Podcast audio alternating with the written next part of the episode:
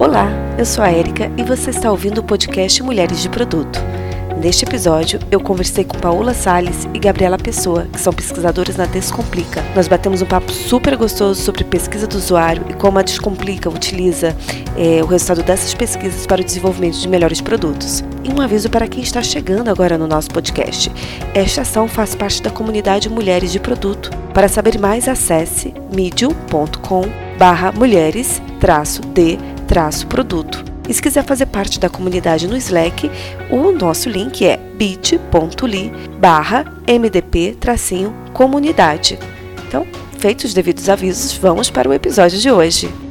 É, estou aqui então com a Paula Sales e com a Gabriela Pessoa, é, que são da área de pesquisa com usuário da Descomplica, e hoje a gente vai falar bastante sobre isso. Então, bem-vinda, Paola, bem-vinda, Gabriela. É, eu sou Paola, oi gente, para todo mundo. É, eu sou Head de User Studies aqui do Descomplica, tem um ano e pouquinho.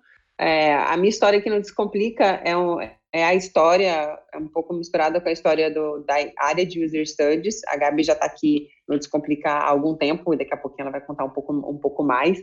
É, mas eu cheguei, eu recebi o convite de vir para o Descomplica para criar essa área de User Studies, que hoje é uma vertical, atendendo todas as áreas, né, aqui dentro, bem focada é, em produto, mas também a gente acaba abrangendo outras áreas que não são diretamente, é, que trabalham diretamente com produto. É, quando o Descomplica começou a crescer muito e atuar em outras verticais, né, é, inicialmente o Descomplica trabalhava só com cursos preparatórios para o Enem, começou a ter essa necessidade de conhecer um pouco mais quem é esse estudante do Descomplica, que não só se prepara para o Enem, mas talvez pode estar se preparando para um concurso público ou, ou alguma outra vertical. E aí o nosso nosso VP de design, que é o Sarrati, ele teve essa, essa iniciativa de montar essa área de user studies e foi quando eu fui convidada e eu sou muito feliz de ter dito sim para esse, para esse desafio. Muito legal. Gabriela, por favor, se apresente. Oi, gente, eu sou a Gabi. Então, então no Descomplica, eu sou UX Researcher aqui no, no Descomplica, vou fazer dois anos dentro da área. É, mas no Descomplica eu tô, vai fazer acho que uns três anos, assim. Eu comecei aqui como estagiária de design e tudo mais. Então eu comecei quando o design era só tipo uma área no geral, a gente não tinha muito essa divisão de UI, de UX e tudo mais. E aí eu fui me levando cada vez mais para produto fui pegando gosto do que que era, né, do que do que o designer poderia fazer aqui dentro. E eu sempre achei o Te Complica um, um produto muito complexo, assim, né, porque a gente atende a várias pessoas de várias categorias, de várias verticais, acaba sendo tendo várias facetas do produto, né? E falar com as pessoas e, ter contato com elas, entender quais são os, os, pontos, os pain points delas e como que o Descomplica está de fato ajudando essas pessoas a, sei lá, é, terem uma carreira no futuro, ou, sei lá, passarem no vestibular, é, acho que me anima muito. E acho que foi isso que eu sempre fiquei falando com o Sarrat, né, que é o nosso diretor, eu falei assim, cara, eu quero muito trabalhar com pesquisa. Ele, ah, então vai fazendo aí, vamos lá, e a gente vai correndo atrás, no caso, correndo atrás da Paola. E, aí, e aí a gente vai vendo, eu falei assim, ah, tá bom, beleza, não sei nem como é que faz, mas vamos fazendo. Fui, peguei, li, fiz um monte de coisa, e fui conversando com umas pessoas da maneira que estava dando. E aí, com a entrada da Paola, eu, eu fico brincando e falando que a Paola me ensinou a profissão, né? Porque se você ficar lendo, você ficar é, vendo as coisas, acaba não, você não botando muito em prática. E quando ela chegou, eu, eu, eu tô olhando para ela rindo. Porque eu sempre falo do meu primeiro, meu primeiro teste com ela, assim, de entrevista.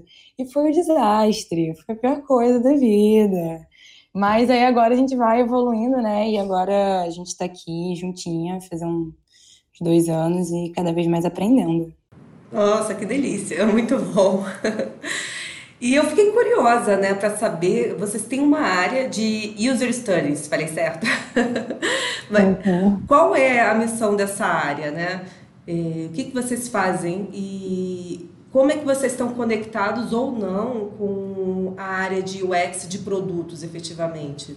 Bom, a nossa, a nossa missão é traduzir a vida né, do, do nosso estudante em conhecimento por Descomplica. Tipo, é, é decoradinho assim, mas é escrito, foi escrito com coração, porque no ano passado a gente passou por um processo que pode até ser que a gente comente um pouco mais sobre isso no decorrer da nossa conversa, porque foi uma coisa importante para a gente enquanto, enquanto área, que a gente passou por um processo de definição de OKRs, né, daqueles objetivos e indicadores estratégicos, e nesse processo a gente foi importante nomear, né, qual a nossa missão, e aí é com muito orgulho que a gente tem, né, de, essa missão de é, traduzir é, toda a vida, né, do, do, do estudante, aí incluir dores, sabores, expectativas e tudo mais, em conhecimento, né, para o Descomplica para todas as áreas. A gente fala que nós somos é, veículo, né, nós somos um canal, meio, para que as áreas possam brilhar, para que as áreas possam ser as melhores áreas e atingir todos os seus resultados é, com, com o apoio das informações que a gente consegue traduzir para eles.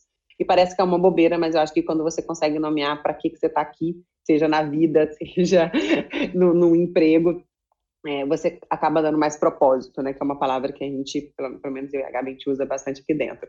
É, e aí a gente está a gente fica no organograma, né, Descomplica, dentro da vice-presidência de design, que é onde também tem a área de, de UX, então, assim, somos muito, muito parceiros, somos, é, tipo, irmãs, né, a gente atua muito dentro da área de, de produto, né, com, a, com, a, com, a, com toda a equipe de designers e de e, o que olha também para a parte de UX, mas a gente é, acaba também atuando e atendendo toda, toda a empresa. Muito legal. É, eu queria saber, fiquei curiosa para saber assim, como foi que a empresa, o Descomplica, percebeu que seria importante ter uma área que pesquisasse o usuário, assim. Como foi esse processo? Então, a gente começou, acho que desde 2016 a gente estava começando a criar um pouco mais do braço de UX, tanto que eu entrei como estagiária de UX, e aí a gente foi chamando pessoas que tivessem essa habilidade. Então a gente começou tendo primeiro um gerente de UX para poder criar de fato a área de, de, design junto com o produto, porque antes era tudo um pouco muito solto, né? E junto com essa, com essa criação, né, de implementação, digamos assim, de UX dentro da, da empresa, a gente foi vendo a real necessidade de entender por que, que a gente está fazendo, se está resolvendo, se vai resolver, se faz sentido, é, o que, que, as pessoas acham, e se a gente for fazer um produto, será que faz sentido fazer esse produto? É, então, é, tentar entender como é que o, o aluno, e a gente é, não, não, fala tanto usuário aqui, tipo, é o aluno, o estudante, uhum. como é que ele vai estar, tá, como é que ele vai receber tudo que a gente está fazendo é, antes, durante, depois, como é que a gente vai evoluir, né? E acabava que é, a gente precisava de, de uma pessoa assim com, com essa skin um pouco mais forte para poder, é, que nem a Paula falou, não, não só olhar para a área de produto, mas sim para como é que o estudante se relaciona com o Descomplica como empresa como toda, assim, né? Então a gente fala de marketing, a gente fala de vendas e a gente fala de produto. Então, acho que foi esse momento que foi criando essa área de X dentro do, do Descomplica, que a gente foi entendendo cada vez mais a necessidade de, de estar perto do aluno. A gente teve um, um contexto macro, que foi a expansão do Descomplica para outras verticais. Então, antes, como a Paula falou, a gente tinha só a vertical de vestibulares. Então a gente conhecia o aluno, o professor conhecia o aluno, mas aí a gente entrou em concurso. Então, cara, quem são essas pessoas? Onde vivem? O que comem? O que fazem? A gente tem que entender que a gente não sabe de tudo, a gente precisa parar para poder entender essas pessoas e como é que a gente pode ajudar de fato e de maneira mais efetiva elas, né? Se tornou o, o sistema inteiro e o produto inteiro se tornou mais complexo ainda. Eu acho que essa questão de vocês estarem olhando aí para outro nicho, é, me parece que acabou sendo o start da necessidade de fazer pesquisa, de entender quem seriam esses, essas pessoas que consumiriam o produto, né? Sim, com certeza bem legal. Quando vocês falam que vocês são uma, vertical, quer dizer, não é somente o produto, o site, o aplicativo, né? Mas toda a experiência dele, todo de relacionamento com a empresa.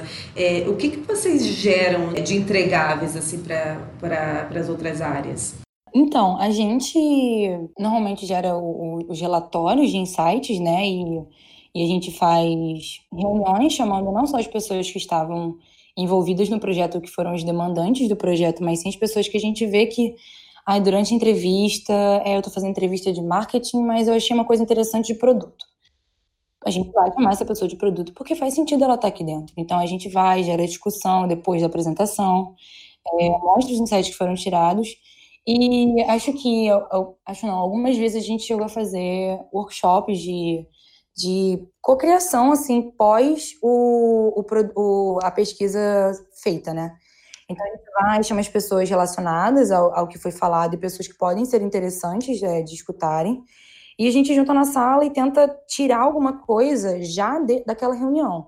Então, ok, visto que a gente tem esse resultado, esses insights e essas recomendações, possivelmente, o que, que a gente pode fazer, né? Então, ah, o que, que marketing pode fazer, o que, que web conversion pode fazer. E aí a gente sai daqui já com, sei lá, os, os, os lá, uma pastinha debaixo do braço com algumas coisas para poder fazer. Legal. Até eu devia ter feito uma pergunta anterior, né? Do tipo, como essas demandas chegam para vocês e se vocês costumam trabalhar já com um cronograma de ações previstas que são recorrentes ou por conta de novos produtos, assim. Então, a chegada dessa demanda e depois essa devolutiva que você já até comentou, né? Legal. É, foi é engraçado, é, essa é uma pergunta bem interessante, Érica, porque quando a gente começou, a gente brincou bastante que no começo da existência da área de studies a gente estava ganhando o nosso green card, né, aqui dentro. Então, assim, que é realmente mostrar para uma empresa é, e para as pessoas que estão aqui o valor do nosso trabalho. É, porque uma coisa que eu ia até comentar antes, quando a Gabi estava respondendo a sua pergunta sobre por que, que o Descomplica começou a ter área de user studies, é, eu acho que vale um, um agradecimento pela coragem que, que, existe, que existiu no Descomplica, assim, de falar, olha, essa parte aqui a gente não sabe, a gente conhece muito do aluno do Enem, a gente conhece, está aqui o, o, dia todo, a maioria dos professores que são nossos professores são professores há muitos anos, muitos anos, então eles realmente conhecem o aluno, mas aqui a gente não conhece, aqui a gente vai é, trazer outras pessoas para trocarem com a gente e aprender mais. Então, isso foi muito legal. E aí, a partir do momento que a gente começou a trabalhar aqui no dia a dia, é, não tinha um, um processo de recebimento de briefing, nem nada. Então, assim, era uma coisa, tipo, a gente andava no corredor, as pessoas paravam a gente e pediam, ah, não, eu quero falar com, eu quero falar com um estudante. Ah, mas por que não? Eu quero falar.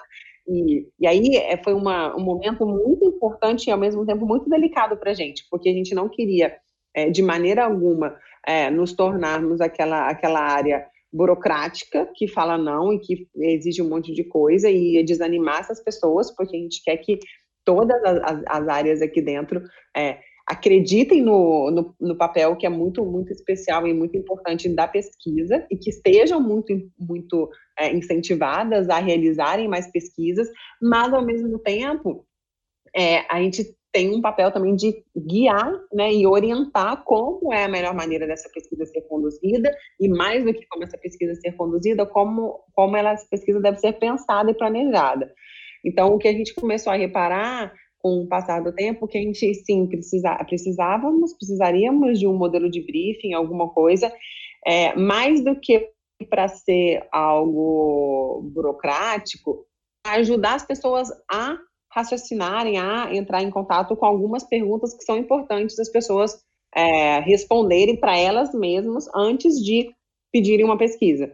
Então, hoje a gente tem um modelo de briefing é, que a gente, que as pessoas hoje a gente já no nosso bit.ly já sabe de cor da, do nosso é, do, do, nosso briefing e é um briefing que é relativamente longo, mas são pontos que são importantes de serem pensados no processo de decisão de uma pesquisa. Então, o que, que eu preciso saber? Eu preciso saber o quanto isso, por exemplo, está é, tá alinhado com a estratégia da empresa. É, é uma, uma questão, porque logo depois dessa questão de recebimento do briefing, uma questão que é tipo, beleza, como, como a gente prioriza isso, né?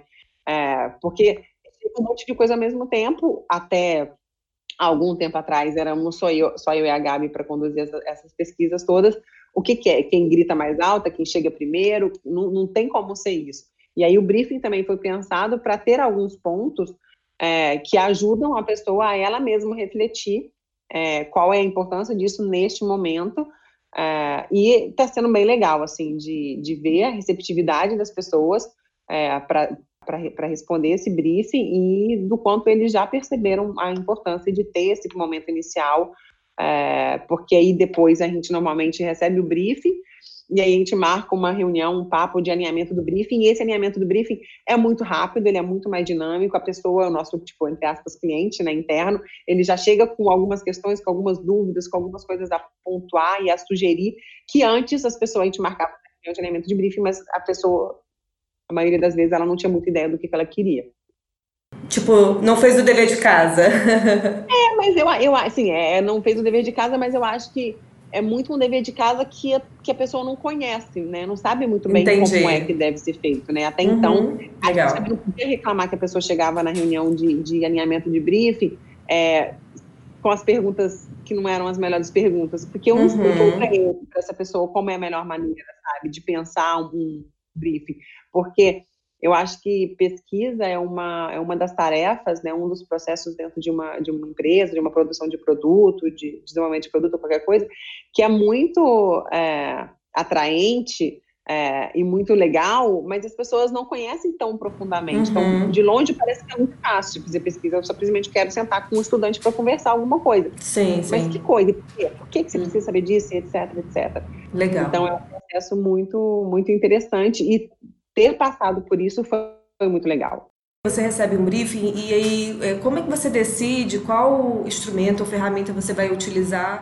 Então, neste um ano e pouco, a nosso portfólio né, de, de métodos foi muito baseado em entrevistas, muitas entrevistas, testes de usabilidade e formulários online. Eu acho que eu poderia dizer que 70%, 80%, talvez 70% tenha sido feito, tenha sido isso por, por, alguma, por alguma, alguns pontos, né, que eu acho que são importantes da gente é, mencionar. Primeiro, pela, pelos braços que tínhamos, porque até muito tempo, é, oficialmente continuamos uhum. sendo nós duas, mas como eu sei que a gente vai falar daqui a pouco também sobre o workshop que a gente fez, uh, hoje em dia temos outros braços para nos ajudar, mas durante muito tempo fomos só nós duas. É, um outro ponto é que o Descomplica atende estudantes do Brasil todo, então, esses são alguns métodos que são mais fáceis de, de fazermos é, remotamente, né? O formulário, o questionário online mais fácil de todos, mas o teste de habilidade e, e a entrevista também dá para a gente fazer remoto com, com, com uma certa facilidade. É, e aí, além disso, outras coisas que a gente já conseguiu fazer, e aí já demanda um pouco mais da nossa, do nossa dedicação, né? Porque aí enquanto a, os, os, os, testes de habilidade, as entrevistas e o, os questionários online, meio que dá para a gente tocar mais de um ao mesmo tempo, quando a gente começa a conversar de métodos, sei lá, entrevistas contextuais para ir, ir, a campo e fazer visita na casa das pessoas, ou fazer um mystery shopping, ou fazer uma, uma sessão de cocriação, que foram outros métodos que a gente também já utilizou nesse, nesse, nessa nossa vida de user studies, acabam requerendo é, uma dedicação maior nossa, uhum. acabam requerendo que tenha uma presença seja uma, uma, coisa presencial, né? Não dá, não dá muito para ser remoto. Acho que é, acaba se perdendo bastante é, nesse nesse caso. E aí isso, nos momentos que a gente conseguiu fazer isso, ou foram coisas que a gente fez no Rio, ou a gente já fez Mystery Shopping e, e uma, uma fase de entrevistas no, contextuais em São Paulo. É, e agora, segunda-feira, a gente está indo para Salvador para fazer mais, mais uma fase de campo. Mas acaba tendo, é uma coisa assim, hoje é isso que a gente consegue fazer. Temos outras coisas que estão no nosso portfólio, assim, que está ali para a gente conseguir fazer com mais, com mais calma, mas depende um pouco também da, de de, da construção de outros projetos que já estão nascendo, né, como os workshops, como Conversas Descomplica, que estão nascendo para deixar a gente um pouco mais liberada pra, liberadas para tocar esses outros, esses outros métodos. Ah, então, assim, aqui no laboratório, a gente. É a nossa casa, né? A gente usa o laboratório muito para poder fazer essas sessões de cocriação.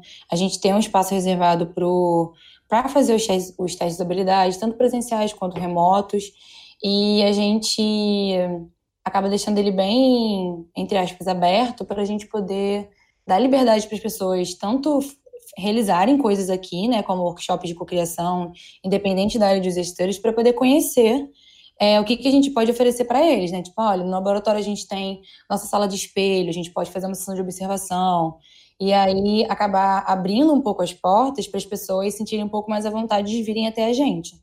Então, acho que o papel do laboratório é esse, além de ser a casa que a gente faz tudo, a gente faz as entrevistas, a gente acaba vindo para cá para poder pensar nas, nas próximas ou trazer os insights e é, a gente brinca assim aqui que quando a gente acaba de voltar de uma de uma entrevista, a gente enche todas acho que todas as paredes do laboratório, então isso aqui vira meio que uma sala de detetive, né? Fica linda. Mas aí as pessoas vêm, uma curiosidade, nossa, o que, que vocês estão fazendo? Então acaba sendo uma porta de entrada, né, para tudo que a gente tem para oferecer para o Descomplica. Muito legal, gente. Eu acho assim que muita gente lança a mão é, da pesquisa online. Qual seria uma boa prática? O que a gente deve observar antes de fazer uma pesquisa online e tal? Então, eu, eu não sei se eu vou conseguir te dar a melhor resposta do mundo, Erika, eu vou ser bem, bem sincera. Porque aqui no Descomplica uma, um cuidado que a gente tem bastante é de falar que a área de User Studies ela tem uma, uma responsabilidade de trazer insights qualitativos. Então, muitas vezes, mesmo quando a gente usa os, os questionários online, que é um, uma, é quase, é, acaba sendo um quantitativo, a gente tenta fazer análises que sejam qualitativas, é, porque a, o que, que a gente o que, que a gente consegue perceber assim? E aí talvez é um pouco de boas práticas e dicas que, que a gente possa dar é primeiro tipo entender para quem que você está mandando esse questionário. E a, a partir do momento que você sabe para quem você está mandando você de qualquer maneira você já tem que tentar aí tirar o é, não enviesar né? Já começar tentando não enviesar a partir da, dessa base que você está mandando. Só que o que, que acontece? Com o questionário, só fala com, só te responde, né? Você só vai ter um insight de quem quer falar com você. Então, por aí, você já tem certeza absoluta que não vai ser imparcial, porque você nunca vai ter o retrato de todo mundo. A não ser que você vai lá, bata na porta da pessoa e obrigue ela a te responder, que eu não, não, não indico, não recomendo ninguém fazer isso. É, você pode bater lá e convidar ela a responder. Mas quando você, tipo, entre aspas, bate na porta via e-mail, ou via WhatsApp, ou via qualquer coisa, tem sempre a, a, opção da pessoa do outro lado de abrir essa porta, né? De abrir o seu e-mail, de clicar no link e realmente responder. Então, eu acho que essa é a primeira coisa que você tem que ter em mente, que não vai ser imparcial, porque já tem essa parcialidade de quem realmente já está, pelo menos, predisposto a conversar com você. Eu acho que essa, essa é uma. Isso a, associado à, à, base que você está pegando para enviar esse, esse questionário é, é muito importante. É, e aí, a partir daí, eu acho que assim, é pensar para que, que eu preciso de cada uma dessas perguntas que eu estou fazendo. E é importante falar que quando eu estou falando isso, os meus ouvidos são os que estão mais próximos da minha boca, porque a gente nunca está pronta, então enquanto eu estou falando isso, eu tenho que lembrar, putz, aquele formulário que a gente reviu essa semana, talvez, será que eu precisava realmente de todas aquelas perguntas? É, para que que eu estou perguntando isso, assim, sabe? Eu acho que é, esse ano na, no XConf a gente teve hum, palestras maravilhosas, e uma das palestras eu acho que foi da Vitória, mas eu não tenho certeza absoluta, então me desculpe se, se eu estiver cometendo uma gafe, mas falando sobre é, privacidade de dados, é, para quê? Assim, pensar com muito carinho em cada um dos dados que eu estou perguntando, né, que eu estou pedindo para o meu usuário, né, para o meu, meu estudante, no caso do Descomplica, me dar. Para que, que, eu, que, que eu vou fazer com isso, assim, sabe? Para que, que eu realmente preciso dessa informação? Então, acho que essa seria uma outra pergunta que eu acho que é bem interessante. E, e é sempre válido você pedir para outras pessoas que não estão tão envolvidas com o seu projeto para darem uma olhada nesse seu formulário, principalmente quando é, aqui no Descomplica a gente usa o Typeform, né, para mandar os nossos formulários que, que eu acredito, a gente, a gente usa muito porque ele tem uma, um, um visual, né, uma aparência que é, que é mais convidativa, né, é, pelo menos a gente, no nosso ponto de vista daqui, e você consegue fazer muita, muitas condicionais, né, então, assim, deixar o, o formulário agradável, mais, mais agradável possível para a pessoa que está respondendo. Legal. E eu acho que, assim, a gente pode encarar o, a pesquisa online, o questionário, como um complemento é, de, de outros dados que você pode vir a ter, entendeu? Então, assim, uh, você pode criar um questionário para poder tirar um insight e depois conseguir construir a tua entrevista de uma maneira um pouco mais, sei lá, assertiva, digamos assim, sabendo que, nossa, no questionário eu vi uma coisa que não bateu direito, ou, nossa, no questionário apareceu uma coisa que nos dados da minha plataforma, do meu produto, dizem o contrário. Então, acho que ele acaba sendo um gatilho para você ou investigar melhor, é, ou você, tipo, validar melhor os dados, ou para você construir uma entrevista é, mais assertiva mesmo. Então, acho que é encarar ele como não uma ferramenta única, é, se a gente estiver fazendo desse jeito que a gente faz aqui, tipo, olhando é, com a nossa base, entendendo que sempre tem um viés, entendendo que sempre a gente vai estar falando realmente com quem quer falar com a gente, ou quem tem internet, ou quem tem e-mail, é, e tentar olhar também como uma coisa complementar, né? Boa. E uma pergunta que eu também não sei se vocês vão ter uma resposta, mas assim, existe um tamanho ideal para formulário do tipo é, de número de perguntas? Cara, eu acho que não. Acho que a gente sempre tem que tentar é, minimamente se colocar né, no lugar do, do, do aluno que vai estar tá fazendo, do hora que vai estar tá fazendo. Pô, se eu estiver tendo um questionário que está muito longo, a gente já sabe que as respostas finais já não vão ser tão é, com o coração assim como elas responderam no início.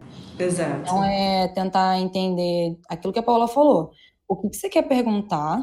Lembrando que você vai estar num contexto de questionário, a pessoa pode estar no celular, a pessoa pode estar no trânsito, pode estar em casa, então vai depender de muitas coisas. E você é, entender um, um, limite e saber que, cara, eu não vou perguntar tudo que eu quiser no questionário. Eu posso é, perguntar isso numa entrevista, eu posso perguntar isso é, de outra maneira depois, eu posso olhar os dados da plataforma. Eu acho que a gente tem outras maneiras de perguntar e a gente entender quais são as outras maneiras e quais são os, os outros fluxos mais confiáveis. Eu sempre fico com essa percepção que às vezes a gente também tem um dado em casa, né? E a gente não se aproveita dele. Exato, exatamente. E eu acho que eles são os mais ricos, assim. Porque às vezes você tem o histórico deles, né? Então, nossa, eu posso observar, eu não vou estar fazendo uma pergunta, eu vou estar observando o comportamento de uma semana de estudo, por exemplo. Então, ele vem bem mais rico às vezes. Legal. O que me chamou bem, bastante atenção, e até que foi o start para a gente fazer esse podcast, foi um post que eu vi no LinkedIn de vocês, falando sobre um workshop que vocês promoveram internamente no, no Descomplica, sobre User Studies, introdução à pesquisa e testes de usabilidade qualitativos. E eu achei extremamente interessante, né, é, fomentar essa cultura interna. E eu queria saber o que, que gerou essa iniciativa é, eu acho que assim, desde, desde que nasceu né, a área de user studies, a gente já sabia que não seria suficiente ter os braços que a gente tem né, hoje em dia. E, e, mais do que braços, eu acho que tem uma, uma questão que é uma questão da relevância né, da, da pesquisa. Assim, eu acho que a pesquisa ela tem que ser uma, uma bandeira que tem que ser levada, levantada por todo mundo. Em muitas empresas, em muitas iniciativas, a gente vê muitas pessoas tendo, tendo esse interesse. É, e aí é aquela coisa assim, vamos, vamos incentivar esse interesse, mas, de novo, com o cuidado de termos essa, essa orientação de como fazer isso. Então, desde o ano passado, quando a gente fez essa, aquele projeto, que aquele processo da gente fazer os nossos OKRs, de entender quais, quais são os nossos objetivos enquanto área dentro do Descomplica, é, qual, o que, que a gente quer como, como user studies aqui dentro, uma das coisas que a gente tinha colocado como grandes objetivos era capacitar outras pessoas é, para conseguir, para serem esses nossos embaixadores, né, é, da, da, da disciplina de user studies aqui dentro. É, e aí esse foi um projeto que a gente foi é, cultivando com muito carinho, montando com muito carinho, pensando para quem seria. É, e aí esse ano saiu, a gente terminou a quarta turma agora, né?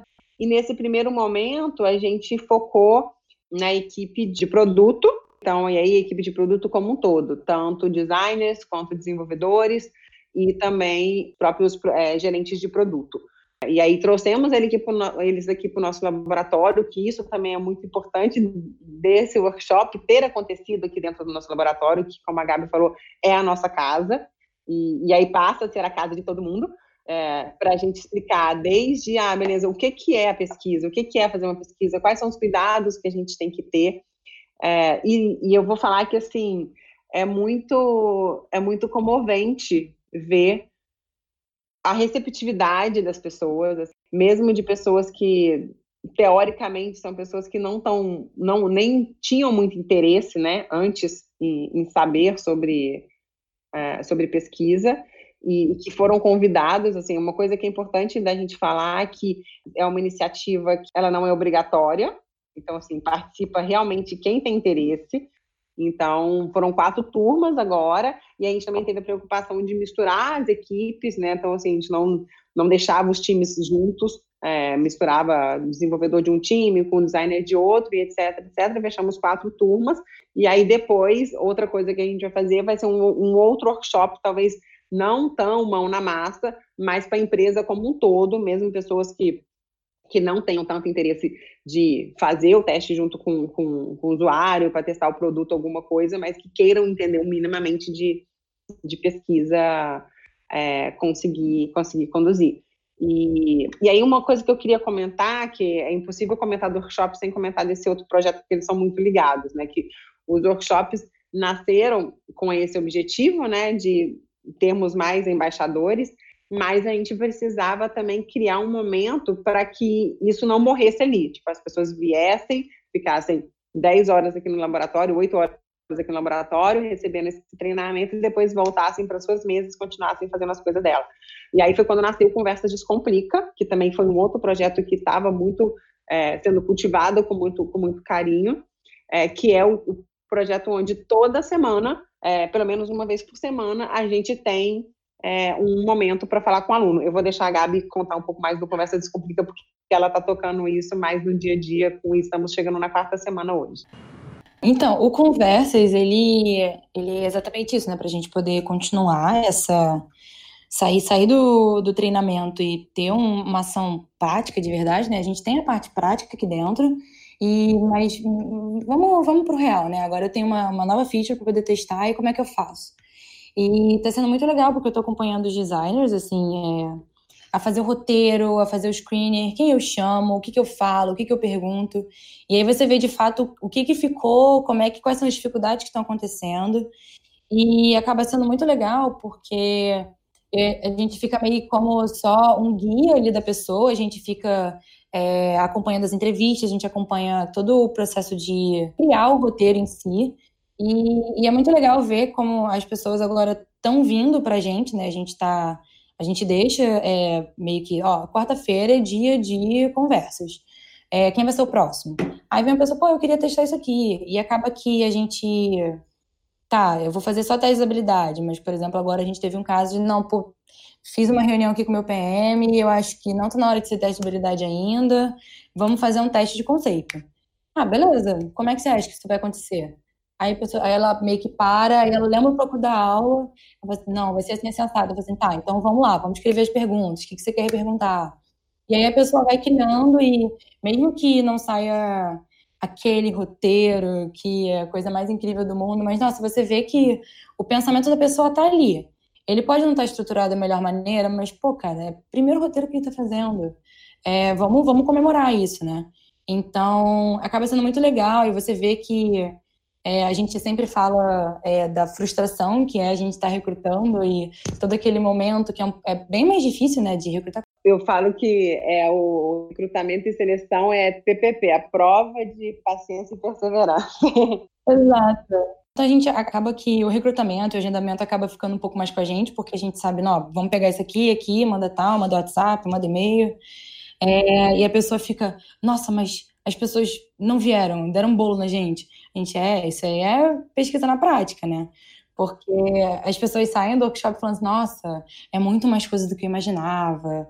É, tem a pré-produção, tem a produção, pós-produção, uma coisa muito, é, muito que a gente acaba vivendo, né? E as pessoas não, não, não veem como é que é por trás de bastidores, né? E quando tá no workshop é uma coisa e quando tá em prática é totalmente outra. Então, acaba que o Conversas nasceu para isso também, né? Para a gente botar em prática e também para poder tornar bem mais dinâmico é, os designers invalidando, que a gente gosta de falar que as pessoas estão invalidando as coisas ao invés de falar que está validando. Que a gente Perfeito. já precisa com, com um outro mindset. Sei lá, trazer mais essa, essa parte dinâmica para as equipes em si, para que isso se torne comum, sabe? Daqui a pouco a gente vai estar tá tendo designer recrutando, fazendo roteiro, entrevistando e levando os insights para pra, as plannings toda semana. Acho que isso, ver, começar a ver como está acontecendo agora e ter uma visão do futuro, nossa, é, acho que é, é, é muito recompensador. Eu achei fantástico. Vocês fizeram dois em uma, né? Já fizeram a transferência da, do workshop, porque eu já trabalhei com educação e realmente esse momento de transferência para a prática é importante. E, além disso, estarem escalando né? a pesquisa dentro da própria Descomplica. Então, sensacional. É, eu ouso dizer, Érica, que é, é que eu estava ouvindo a Gabi falar e pensei, pensei em duas coisas que eu queria comentar para adicionar. É, a primeira que, assim, quem vê e ouve a gente falando, parece que tem certeza de tudo que a gente está fazendo. E não é bem isso, assim, sabe? De, quando acabou o primeiro workshop, aí todo mundo, tipo, agradecendo a gente, e aí a gente falou, cara, beleza, e agora, sabe? Como é que a gente faz para que isso não seja simplesmente uma iniciativa que tinha tudo para dar certo e morreu depois da primeira abraçada? É, e aí foi quando nasceu é, e começamos a funcionar o, o Conversas Descomplica, mas e aí cada nova semana é uma coisa nova que a gente aprende. A gente fala, ai, cara, a gente, a gente tem o nosso e-mail, né, do, do pesquisa, da, da, equipe de pesquisa, mas não, não podemos usar esse e-mail, então vamos pedir para criar um outro e-mail, que é o e-mail do Conversas Descomplica.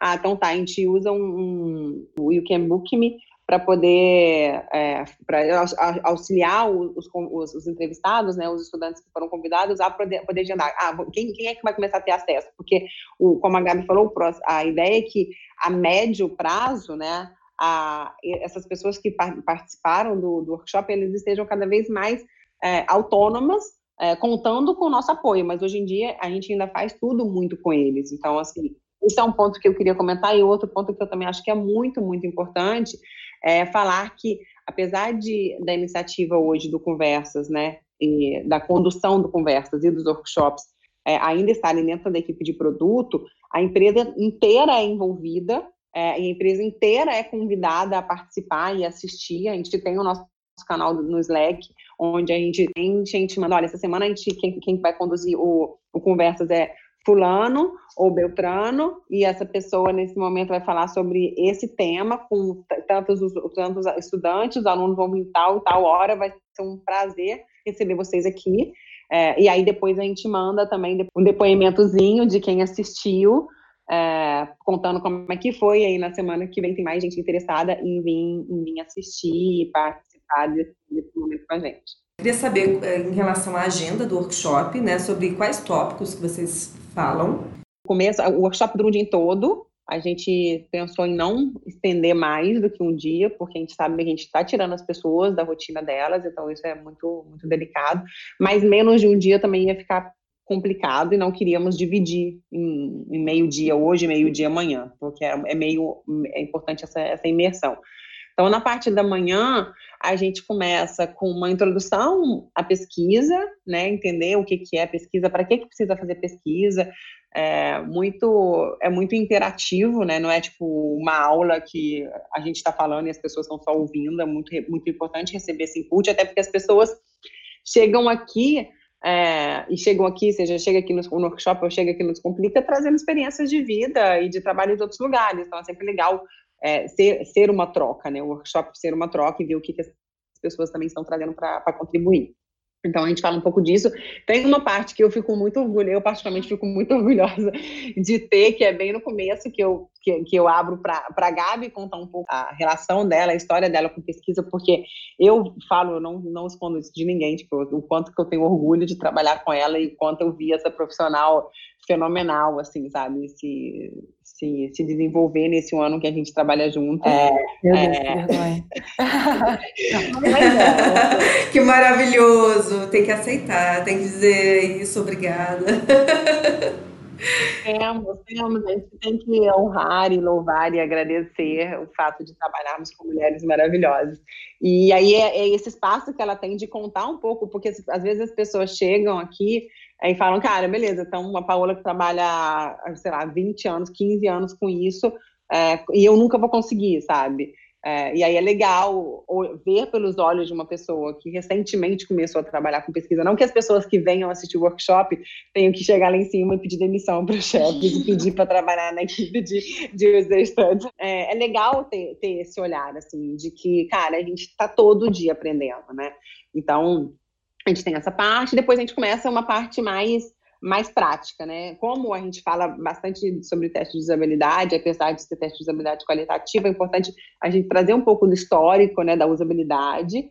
E depois a gente começa a falar sobre cada um dos momentos de preparação de uma pesquisa, desde antes, né, desde toda a preparação mesmo, do briefing, do roteiro, do, do escopo, uh, do screener, do recrutamento, etc, etc. De, e aí cada um desses momentos é, é acompanhado com uma, com, com uma parte prática, né? Então, assim, desde o momento um lá da preparação, que é o briefing, aí é a hora que todo mundo abre o computador e acessa o nosso, o nosso link, e aí preenche realmente, enfim, mesmo que seja um briefing fictício, mas de um briefing de uma pesquisa que eles vão trabalhar durante todo o dia. Então, esse briefing que eles, que eles criam, é, daqui a meia hora, uma hora, eles vão pensar qual é o screener, que tipo de usuário ele vai, ele vai querer recrutar para esse para esse para essa pesquisa. E aí daqui a pouco ele vai fazer o roteiro.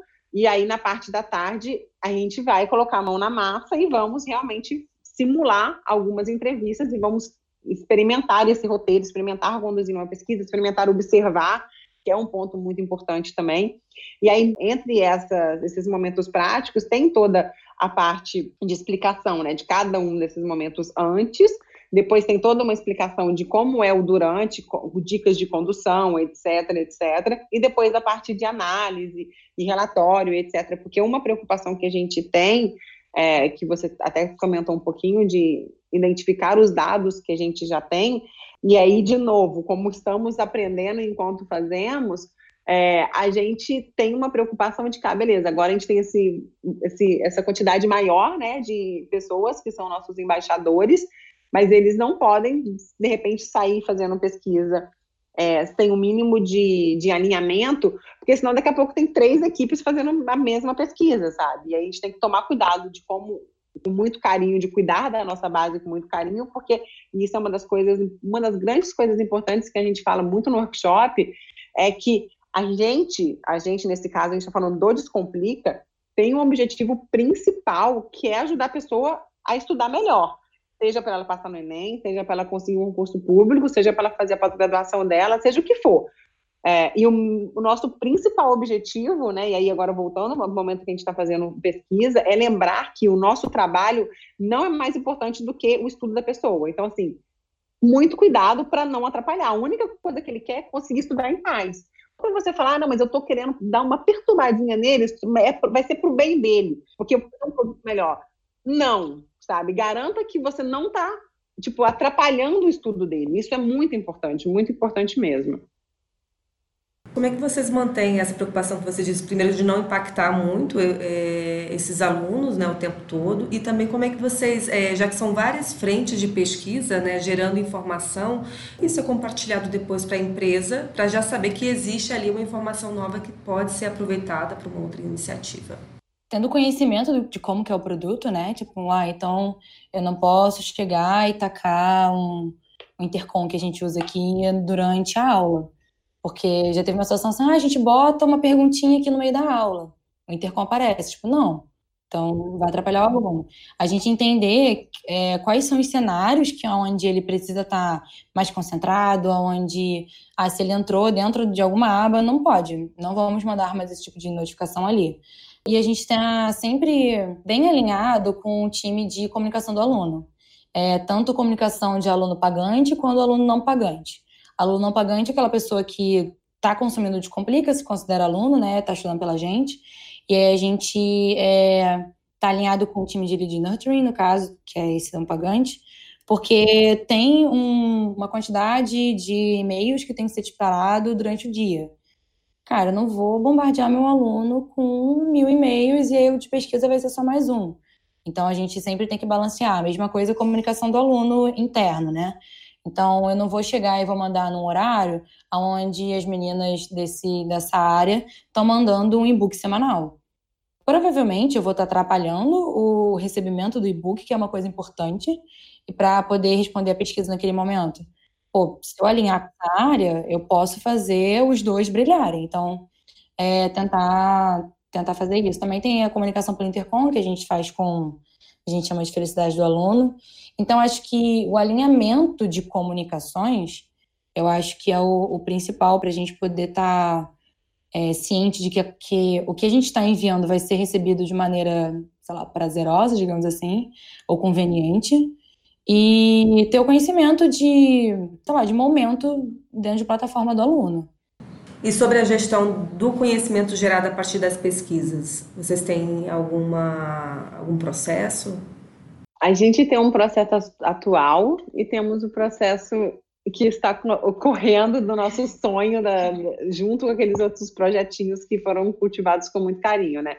Que esse projeto que a gente está cultivando, que eu espero que até o final desse ano a gente tenha, é o nosso site interno sites, né? Que ia ser fácil para as pessoas é, consumirem e também é, compartilharem, né? Os achados. Hoje a gente, a versão que a gente tem MVP disso é o que a gente chama o nosso baú de descobertas, que fica no, no Drive, né? Nada mais é do que uma pasta no Drive, que é divididinha, e todos os relatórios são, são colocados lá é, para compartilhamento, e a gente também avisa no Slack, etc., que tem uma novidade lá, tem uma descoberta nova para as pessoas conferirem. E é muito prazeroso quando a gente vê, tipo, as pessoas compartilhando, ah, não, tá o link lá do baú de descobertas, que as meninas já fizeram uma pesquisa, etc, etc com, com o crescimento do, dos embaixadores, né, do, através do Conversas, é, por enquanto é uma coisa que a gente está aprendendo a fazer, né, como, como as coisas, é, enquanto a gente está rodando. É, então, por enquanto, está tá funcionando assim, mas eu sei que vão ser coisas que a gente vai precisar melhorar. Inclusive, se alguém estiver ouvindo o podcast e quiser compartilhar com a gente boas práticas em relação a tudo isso, vai ser maravilhoso aprender um pouquinho com vocês. Ah, maravilhoso. Eu também quero saber. É, uma coisa que vocês falaram aí no decorrer da conversa e está aqui martelando na minha cabeça, essa questão da diferença de mindset entre validar ou invalidar uma hipótese. Né? Na verdade, vocês trabalham com mais com esse mindset de invalidar. O que, que isso muda na abordagem de uma pesquisa? Eu acho que muda o jeito que você chega para fazer uma pesquisa. Eu acho que você já chega sem acreditar que você é o dono da verdade. Essa é uma, é uma polêmica que a gente começou a lançar em alguns é, design thinks aqui dentro do Descomplica, porque e aí se torna ainda mais valiosa essa essa premissa quando você coloca outras pessoas que não são pesquisadores para fazer pesquisa é, o próprio designer, o próprio desenvolvedor, o próprio gerente de produto, é, no dia a dia ali, de invalidar o que ele fez, ele já chega com um olhar de que, ah, beleza, não sei se está certo, fiz o meu melhor, estou invalidando, estou colocando para o meu estudante dar uma olhada e tão rápido quanto eu vou mostrar para ele, eu vou voltar com o mindset ainda mais é, incentivado para e motivado para fazer uma versão ainda melhor, que também provavelmente ainda não vai ser a, a melhor de todas, mas eu vou Pra, eu acho que esse, esse, mindset ele acaba gerando essa parte da humildade e gerando um incentivo a, a um processo mais iterativo, assim, sabe? Para que o MVP realmente seja o que ele se propõe a ser, e não seja simplesmente um MVP que ficou ali porque chegou uma outra demanda e não vai dar para voltar nele. Ah, meninas, muito legal tudo isso que a gente falou agora. E imagino que na nossa comunidade tenha muitos profissionais que estão em transição de carreira, talvez considerem mudar para a área de UX, para fazer pesquisa. E eu gostaria de saber de vocês, quais são as habilidades essenciais, se vocês tivessem que listar, sei lá, três habilidades que uma pesquisadora deve ter? Eu acho que a primeira habilidade é você ser curiosa. Vai parecer piegas e clichê, mas assim, ser, ser uma pessoa curiosa, ser uma pessoa despida de, de certezas, assim, sabe? Porque senão fica muito difícil você chegar para fazer uma pesquisa, chegar para fazer qualquer tipo de, de investigação, achando que você já sabe tudo, assim, sabe? É, então, curiosas, né? Eu acho que essa outra que eu falei um pouco mais, talvez poderia ser, tipo, humildade. humildade. E, e eu sou muito suspeita, porque todos os lugares que eu trabalhei, eu sempre trabalhei com pessoas muito fantásticas ao meu lado, e de novo, no meu momento puxa saco da Gabi, mas toda, toda a minha carreira eu tive pessoas ótimas que, com as quais eu aprendi muito e consegui trocar muito. E eu acho que estar com pessoas, estar aberta a trabalhar realmente, realmente mesmo, assim, em equipe. É, porque, assim, eu acho que o, o usuário, né, o, o estudante, a pessoa que está ali te entrevistando, ele está ali e ele é tipo um bebezinho, uma criança que dentro de uma família ela sente que tem alguma coisa que não está bem na família e isso acaba influenciando como ele está também. Nunca tinha pensado nisso, estou falando. Mas eu acho que é isso. Se, se a sintonia da equipe não tiver boa, não tiver fluindo bem, toda a pesquisa não, não vai ser tão legal como, como poderia ser. E por legal eu digo tão com tantos insights é, interessantes, né? Eu eu acho que acho que um designer assim, um, tanto X quanto um designer, sem sem botar um, um tipo de rótulo nele, é, eu acho que quando você está dentro de, de uma empresa e acho que ainda mais produto, eu acho que é muito importante ter uma visão holística das coisas. Você está entendendo onde o teu produto começa, onde ele termina, é, quais são os pontos de contato que o teu, que o teu produto está tendo com, com a pessoa. Então, é, não é eu, eu, fechar meus olhos porque eu estou dentro da área de produto, porque a parte de vendas vai influenciar como a pessoa chega para dentro. É, a parte de comunicação vai influenciar como que a pessoa entra na plataforma e como que ele vai estar tá vendo essa plataforma. Então, acho que é muito importante esse tipo de, de visão holística de, de produto. E eu acho que também é importante uma visão holística de empresa. Porque, assim, eu tenho que saber que aquela pessoa que está ali no time de vendas, ele tem tantos dados que eu queria ter, só que por não ter essa visão de impacto, assim, que como é, como é que aquele profissional impacta na, na minha, na minha carreira ou na minha profissão também? Eu acho que você, acho que entra junto com humildade, né, de você entender que, cara, tem que trabalhar junto, mas eu acho que entra também entender como que aquela empresa funciona, quais são os pontos de contato, quais são os dados que as pessoas podem me oferecer, quais são os dados que eu posso oferecer para elas. E eu acho que o, designer em si não ficar dentro da conchinha dele de designer e de possivelmente desenvolvedor, que eu acho que também já é uma bela barreira que a gente está tentando quebrar hoje, é, é você entender quais são os outros, as outras pessoas que podem compartilhar comigo coisas que eu não achava que poderiam. Então, eu acho que é muito importante tipo contar esse tipo de troca. Meninas, para quem quer se especializar na área, por onde começar? Assim, eu comecei muito, eu comecei a faculdade de design de produto, né? Então não tinha nada a ver. E aí depois eu fui vendo que tinha alguma coisa a ver, eu fui pegando alguns livros é, para poder entender sobre usabilidade, para poder entender um pouco de arquitetura.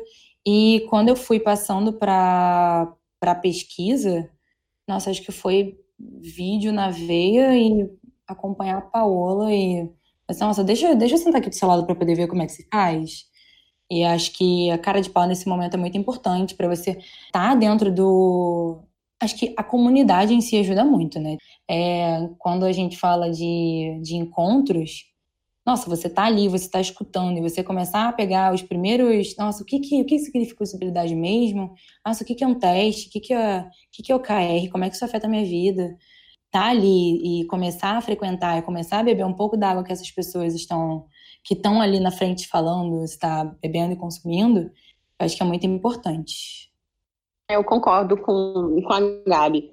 Eu acho que existe uma, uma força da comunidade que, que é, é muito emocionante, assim, sabe? Eu acho que é, e eu fico feliz de ver que essa comunidade não está mais só em Rio São Paulo, é muito legal nos grupos de WhatsApp e Slack a gente vê é, outras comunidades surgindo, e se você está numa cidade que não tem essa comunidade ainda, grite e peça ajuda para alguém que está numa cidade e vá criando sem medo de ser feliz. Assim, aqui no Rio eu me lembro que a gente começava, foi isso antes, foi, isso foi antes de eu mudar para Itália. A gente tinha o nosso grupinho, que era da, da antiga lista de e-mail da de arquitetura de formação, olha quanto tempo isso. E aí a gente se encontrava na Cobal, para quem, quem é carioca vai reconhecer, na Cobal do Maitá, e o nosso motivo era beber um chopp, comer uma pizza e trocar ideia. E isso hoje, tipo, já foi crescendo, e quantos grupos e quantas outras iniciativas maravilhosas surgiram ali dentro. Então, assim, é, quem está longe ou, ou, às vezes não consegue participar de grandes eventos como, como é a própria UXConf que foi recente, rolou recentemente, é, aproveite que estão rolando os, as, as, versões reduzidas, né, que é o Redux da UXConf, XConf. É, em São Paulo vai rolar, no Rio vai ser aqui, aqui no Descomplica, a gente vai receber o XConf aqui no Descomplica no começo de, o Redux, né, no começo de julho. É, então, assim, ah, eu não tinha grana, não consegui ir, estava trabalhando, etc., não, não consegui na, no XConf em Porto Alegre, mas tenta, a, abre parênteses, tente em 2020, porque é, é fenomenal essa, essa conferência, é, mas não conseguiu ir por algum motivo, participa das versões reduzidas, dá uma entrada lá no site, tem todos os os, os, os keynotes, né, a, os arquivos que a gente apresentou lá. Então, assim, foi, foi a primeira, foi a minha estreia lá na UXConf, foi maravilhoso ver o movimento da comunidade em torno disso. É, então, acho que é isso, assim, não, não tenha medo, assim, não tenha medo de, de começar e perguntar, porque a comunidade está aí para te ajudar. Se você somos todos seres humanos, então nem todos ser humano, os seres humanos estão nos melhores dias, né? Mais do que são melhores pessoas, estão em melhores dias. Então, assim, se algum dia você tentar pedir ajuda de uma pessoa que às vezes você não conseguir ter a receptividade que você esperava, não desista. Às vezes essa pessoa está no mau dia, ou tenta falar com outra pessoa. O importante é, é não desistir. E eu acho também legal falar que tem muito curso online, assim, não querendo puxar saco para educação online, mas é, tem muito curso online no Coursera, tem, tem muita coisa que a gente pode ver para poder pegar um, uma base, assim, né? Tipo, e depois ir, ir se aprofundando e pegando referências, tanto com o pessoal e tudo mais, é, que são super acessíveis para a galera que está trabalhando, que está estudando e cara, chega no final de semana, pega um curso, faz aquilo e tudo mais. Eu acho que também já, já ajuda bastante. Série e Udemy também, né? Tem bastante coisa. Então, acho que é isso. Muito legal conversar com vocês. Assim, cara, dava para a gente falar de muitas outras coisas. É, espero que a gente tenha essa oportunidade. Quero agradecer demais a disponibilidade de vocês de trocarem a hora do almoço para conversar, para poder contribuir com a comunidade. Isso não tem preço. Obrigada mesmo. Adorei, adorei, adorei. Ai, foi uma honra enorme pra gente, assim, no dia que a gente recebeu o seu convite, foi, ai, você viu, você viu no LinkedIn, vamos ver, Mandando print. Foi, foi maravilhoso, assim, é uma honra poder poder participar desse podcast e mais, mais do que desse podcast, dessa, dessa iniciativa, desse, desse processo que é muito maior do que cada uma de nós, que é honrar, né, como eu estava falando antes, né, honrar e valorizar tantas iniciativas e tantas profissionais maravilhosas, mulheres que a gente tem no Brasil e no mundo, é, e reconhecer e, e, aceitar os elogios, né, e elogiar abertamente, que às vezes é mais fácil também a gente elogiar do que aceitar elogios, e é isso, não, existem pessoas muito, muito maravilhosas, e espero que eu possa falar essa palavra, se não puder, a gente edita, que são profissionais muito fodas, é, e é isso, sim, somos fodas sim, vamos ter cada vez mais, com a ajuda umas das outras. Eu queria aproveitar para poder enaltecer o Mulheres de Produto, porque teve um aqui no Rio, eu fui, e eu acho que eu nunca vi tanto profissional tão capacitado que eu nem conhecia, não fazia a menor ideia. E eu acho que esse, esse evento me ajudou a ter uma visão muito maior de produto dentro do Rio de Janeiro, cenário Rio de Janeiro. E eu acho que isso abre tantas portas e que, não sei, muito obrigada.